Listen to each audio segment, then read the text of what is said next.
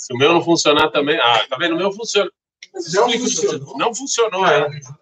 Eu vou jogar em alguém. Eu tenho um like. Eu tenho um like como? Não, vamos lá. Vocês já devem ter assistido o Violinista no Telhado nessa. E o Grinchman não chegou aqui, falei o nome dele aqui ao vivo. o pai que está assistindo, ó, seu filho não está aqui. Então, assim, é, a gente. Alguém manda uma mensagem pro rapaz aí, porque a gente começou já. É, a gente. A gente falou. É, foi bem Midrash. A gente falou. Eu não sei se vai ser aqui o Shiur, vai ser onde o celular funcionar. Vou ficar passando que ele funciona. Então, assim, a gente falou que eu nem comecei você já está bocejando. Se na minha cara ainda, disfarça pelo menos. Assim, a gente falou que em religião passa o reconhecimento né, do instintivo para o reconhecimento. A gente falou que o mundo geral, a religião assim no mundo, muçulmano, cristão, né?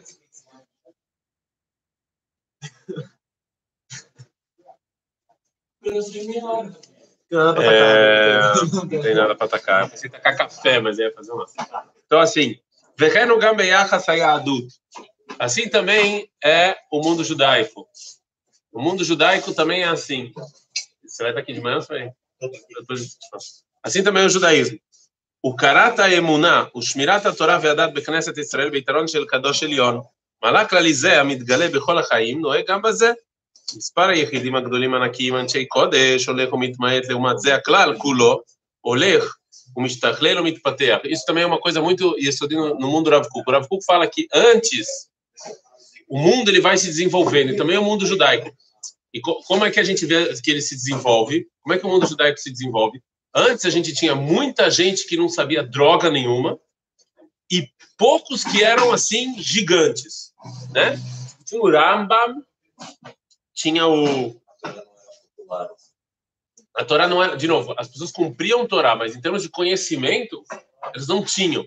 Então você tinha poucos que eram gigantes que eram assim coisas fora do sério, né? Tipo Hafetz Haim, Uramba e, e mas mas o povão em termos de conhecimento e saber por que, que eles estavam fazendo as coisas, a gente tinha pouco. E hoje em dia o mundo está se desenvolvendo e hoje em dia a gente não tem mais Ramba, a gente tem mais Rabilda Nassi, a gente tem mais Ravuna, mas o conhecimento da Torá ele é muito mais diluído do que é, do que do que era antigamente. Nunca na terra de Israel, nunca existia tanta gente que estuda, nunca teve tantas yeshivot como tem hoje em dia. Nunca teve tanta gente estudando tanta Torá quanto teve hoje em dia. Nunca existiu na história de Israel, na história do povo judeu, nunca existiu. Nunca. Quantas yeshivot tem? Cada cidade tem uma yeshiva. Cada cidade, às vezes mais do que uma. Jerusalém não é uma porrada de yeshiva. Mas tem, por exemplo, Modin só tem uma. Granada também só. Então, assim, é, Harish não tem, eu acho. Vou mandar algumas, alguns de vocês para lá. Então, assim, é, então vocês estão vendo que nunca se estudou tanta Torá no povo judeu. Por outro lado, por outro lado, a gente não tem mais um Rambam. A gente não tem mais um Rafetz Haim. Não tem. E não diga os nomes que vocês estão pensando, porque não chega nem perto. A gente não tem mais. Estão entendendo que com o tempo a Torá, o conhecimento da Torá está se diluindo entre as pessoas. E hoje em dia, com o advento da Torá, nem, da, uh, o advento da internet, nem tem o que falar, né? Hoje em dia, com da Fiomi, com o Shiurim no YouTube, qualquer um pode. Aproveita ter o da Fiomi aqui no podcast. assim, todo mundo pode estudar, terminar o chá, se ter conhecimento da Torá. Vocês estão entendendo, então, que o conhecimento ele está se desenvolvendo no povo judeu, o conhecimento da Torá. Todo mundo, hoje em dia, você pode atingir qualquer coisa. Você tem essa capacidade de atingir qualquer conhecimento. É só você querer. O que que precisava? Pensem vocês, como vocês são afortunados. Porque a gente não sabe como a gente é afortunado. A gente sempre se acha pobrezinho. O que que precisava no século no século 20, no final do no início do século 20, para um judeu estudar a Torá no Yeshiva? Pensem o que, que precisava. Como assim dinheiro? Dinheiro sempre precisa, mas o cara tinha que ser aceito na Yeshiva, que era super difícil. Tinha uma prova que você tinha que saber um monte de dapim de memória, senão você nem entrava na Yeshiva. Depois disso, você precisava de dinheiro, alguém pagando para você. Era um perrengue. E para estudar Torá em Israel, então, nem se fala. E para estudar em Jerusalém, então, nem se fala. Hoje em dia, tudo que você precisa para vir para Estivat Takota estudar é querer. Não mais nada. Passagem, você vai lá, o cara vai pagar para você. O massá ajuda você a vir. O que, que você precisa? Vocês estão entendendo? Hoje é muito mais fácil você ter conhecimento do que era antes. O conhecimento está muito mais dividido. Então, é só querer. Está fazendo essa cara de boca. Não concorda? Uma fora assim que não concorda. Hoje em dia é muito mais fácil estudar. Então, o conhecimento, o mundo se desenvolveu e diz o Rav o mundo judaico também se desenvolveu. O conhecimento se espalhou. Então, é óbvio que se o conhecimento se espalhou, o, o, o judaísmo instintivo ele vai ser cada vez menor. Você agora vai chegar, como eu falei para você já várias vezes, vocês vão falar agora, vocês vão dar uma palestra. Vocês vão falar, pessoal, sabe por que eu rezo todo dia? Porque meu pai mandou. Vocês vão falar isso? Imagina vocês estão na enxivá de vocês e o professor fala isso para vocês. O que vocês vão fazer? Toma banho. Ah, vamos Certo? Já não funciona mais. במעמד האומה בגולה, האינסטינקט של חפץ הקיום הלאומי שלט בכל יחיד ויחיד מישראל לשמור את הדת ולכבד את האמונה בכלל. O Rav vai falar agora uma frase um pouco polêmica, tá bom? Então, assim, quem quiser atacar, respira. Como eu sempre falei, respira. Respira. Né? É, é, como se fala? Processa o conhecimento e aí fala a besteira que vocês querem falar. Mas ele falou o seguinte, que no exílio, quando o povo judeu está no exílio, então a situação religiosa é instintiva, porque a gente tem que guardar a religião. É isso. A situação do povo judeu no exílio é uma situação instintiva. Vamos guardar a religião. Nós temos que nos resguardar. Em outras palavras, no exílio, o povo judeu sobrevive, não vive temos que sobreviver no exílio. As comunidades judaicas no exílio, elas têm que sobreviver. E sobreviver é instinto. Você não tem tempo de desenvolver muita coisa. Com o povo, eu estou falando, estou falando poucas pessoas. O povo, o povão, pessoal, segura aí, põe feliz, se resguarda, porque é o que tem. A gente está sobrevivendo, a gente está lutando contra a assimilação, a gente está lutando contra os pogromes, a gente está lutando contra o antissemitismo. Então a gente tem que, tem que, tem que se segurar do jeito que dá, entendeu? A gente está sobrevivendo. Então é o instinto que funciona. Acabou, a gente tem que resguardar o que a gente tem. Sim. É por isso que, tipo, antigamente, mais então, isso é outra história. Você fez uma boa pergunta que a gente já estudou nos 35 capítulos do Malach Haidel Be Israel e que você, inclusive, esteve, então eu estou achando estranho que você está fazendo essa pergunta. Você deveria se lembrar o que a gente estudou. Não lembrou? Vai lá no nosso podcast, você pode escutar de novo. Falamos sobre isso. Por que, que no exílio, mas você tem razão, esse é parte do motivo que no exílio a gente se atenta a detalhes. Deta e não a ideia, não ao macro. No exílio as pessoas estão preocupadas com o micro. O povo judeu está preocupado com o micro. Exemplo, no, o que é? No exílio eu estou preocupado como eu tenho que amarrar um sapato. Essa é uma pergunta que o povo judeu só pode se fazer no exílio. Porque é o que sobrou. É o que sobrou. O que, que sobrou para o povo judeu fazer no exílio? A gente não tem governo, a gente não tem economia, a gente não tem exército, a gente não tem nada. O que, que sobrou? Como é que amarra o sapato de manhã? É o que sobrou. Eu não estou falando que está errado, estou falando que isso não tem que se fazer. Mas pensa bem, o Bibi, essa é a pergunta que ele tem que fazer? Essa é a pergunta que o Rav Arashi de Israel tem que fazer hoje em dia. O que que, pensem bem, o Rav Lau, o Rav Lau, o Rav Ovadia, não sei qual, né, mas esse sobrenome sempre está lá, mas assim, entenderam a piada, mas vamos chamar. O, o Rav Arashi senta lá na, na, na, cadeira dele de manhã, vamos ver o que temos para fazer hoje. Aí a pergunta que salta é, onde é, como é que eu amarro o sapato de manhã? É isso que vocês imaginam que o rabino-chefe de Israel está fazendo? Ele está muito mais preocupado com perguntas muito mais gerais e, e, e, do que essa. Por exemplo, como um soldado religioso tem que fazer no exército. Aqui é muito mais importante do que como amarrar o sapato.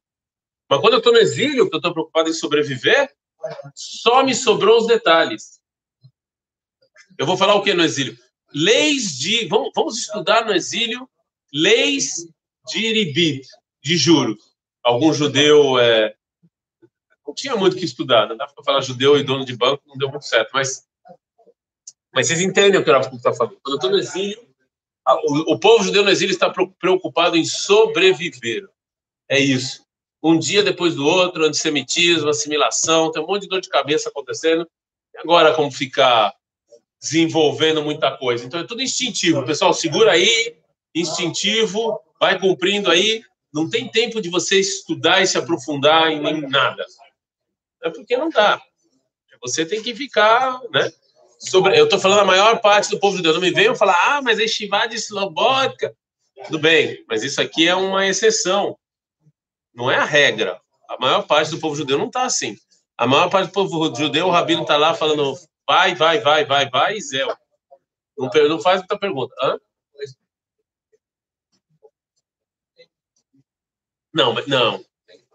Não, o Rambam fala isso. O exagerou agora, você tem razão. O exagerou.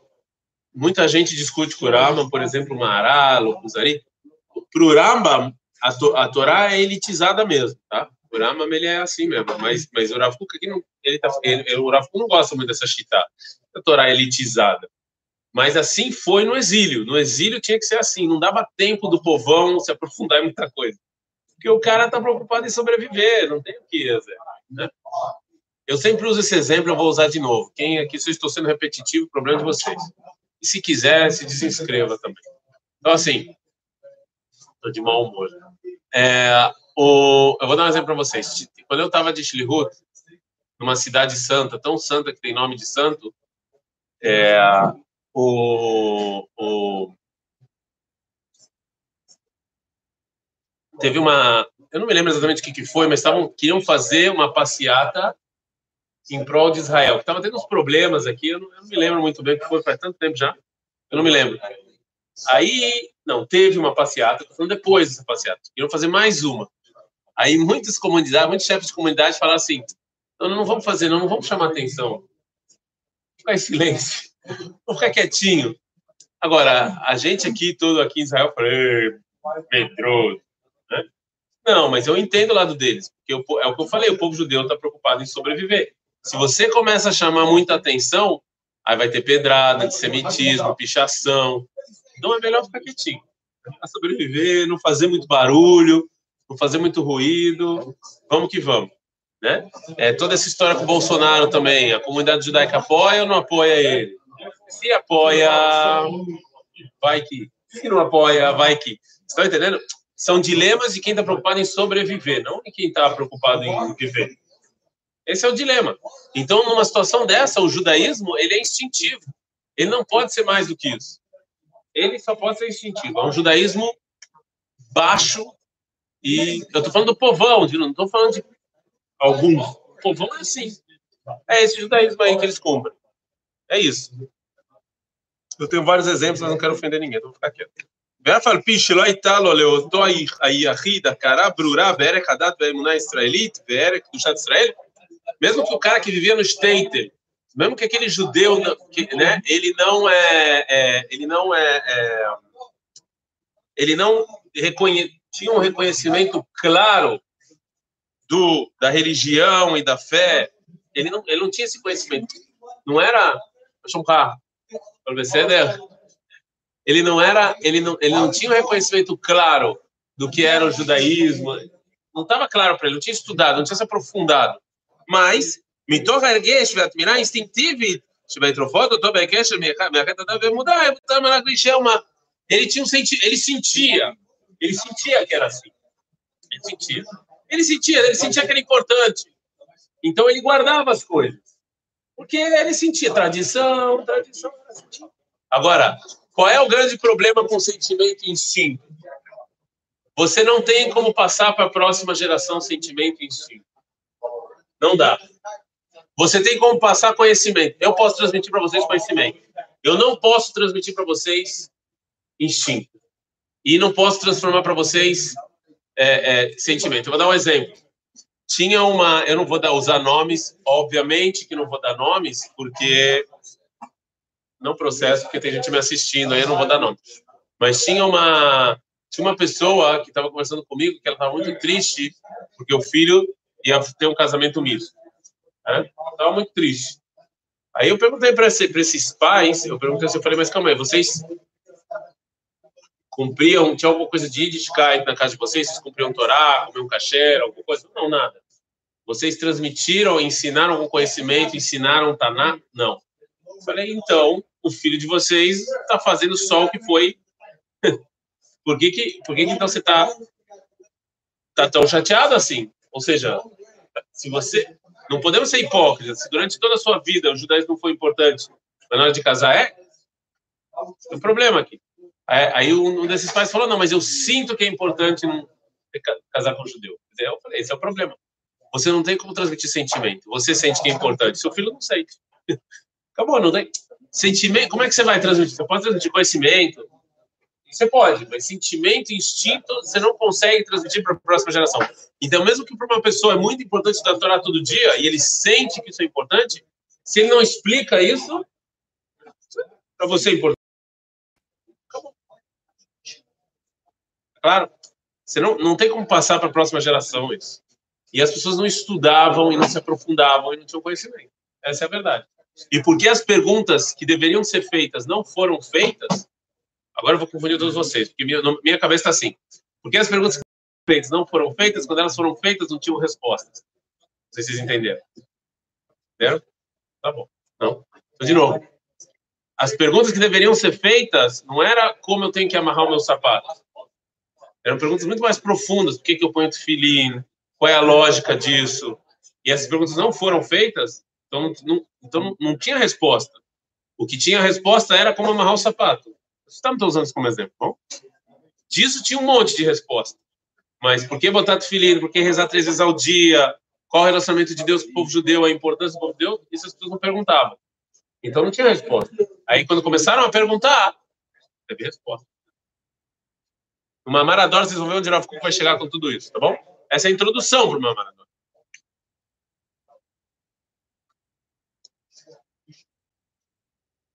maratona. בעוד שלא היה אפשר לכלל להכרה ברורה בחפץ קיום האומה ברוחות תחיתה לצאת אל הפועל ולהתגלות באומה בכללה, בעוד שלא התנאים החיצוניים ולא התנאים הפנימיים לא היו מוכשרים לכך. Fala Rav Kuk, enquanto o exterior e o interior não tivesse propício, não tinha como o povo judeu desenvolver um judaísmo profundo. Ou, em outras palavras, enquanto a gente não é povo em Israel, eu não tenho como fazer isso de maneira popular. Eu, tenho, eu, eu posso fazer poucos, mas de maneira popular não tenho como. Só quando a gente é povo em Israel. Quando o ministro, o ministro da Educação vai decidir o que a gente estuda. Só aí. Quando todo o povo vai ter conhecimento de Taná. Só aí que a gente pode. É, eu me lembro que eu queria e com isso eu vou terminar, porque está todo mundo dormindo já. Eu queria terminar aqui, mas eu vou desistir. Tá todo mundo dormindo. Eu queria dar, eu queria traduzir, eu já falei história para vocês, eu queria traduzir o livro do Rav para português. Vou falar com o Ravadaris Zatzal, ele falou, mas os brasileiros, os judeus brasileiros sabem o que que o Rama marcha de profecia? Eu não vou perguntar se vocês sabem, mas eu não quero passar vergonha, mas falei, se gente que estuda na Yeshiva não sabe, eu não acho. Ele falou, então é inútil.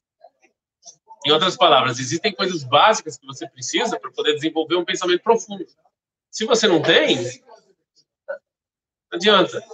Não adianta. A gente já falou quantos likes e visualizações tem no, no nos vídeos. Vamos fazer um falafel ou acabar lá do sustento. Mais fácil.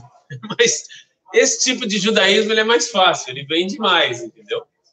Mas ele é um judaísmo que ele, que ele não. Ele, ele não vai, a longo prazo, ele é raso. Entendeu? Ele é raso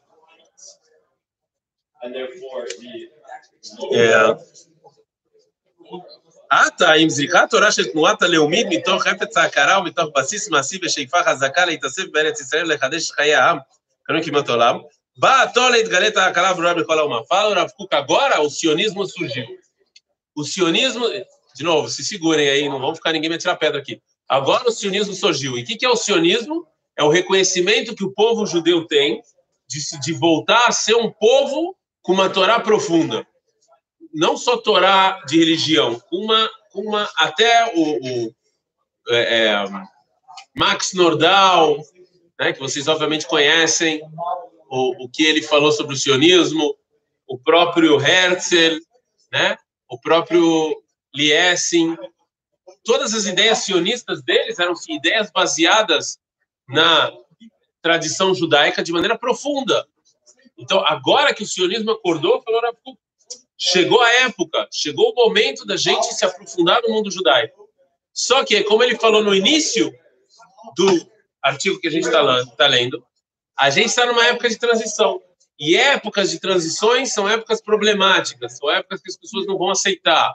Vai ter, é natural ter um contra, é natural as pessoas ficarem bravas, né? Isso, isso que é, esse que é o, o será?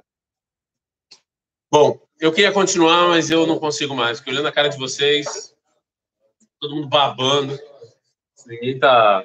Né? Então eu vou, vou parar por aqui. De novo, likes, curtam, se inscrevam e a gente se vê amanhã, se o celular funcionar. Quanto a vocês, sério, se vocês forem dormir cedo, às 9 horas da manhã, com todo mundo.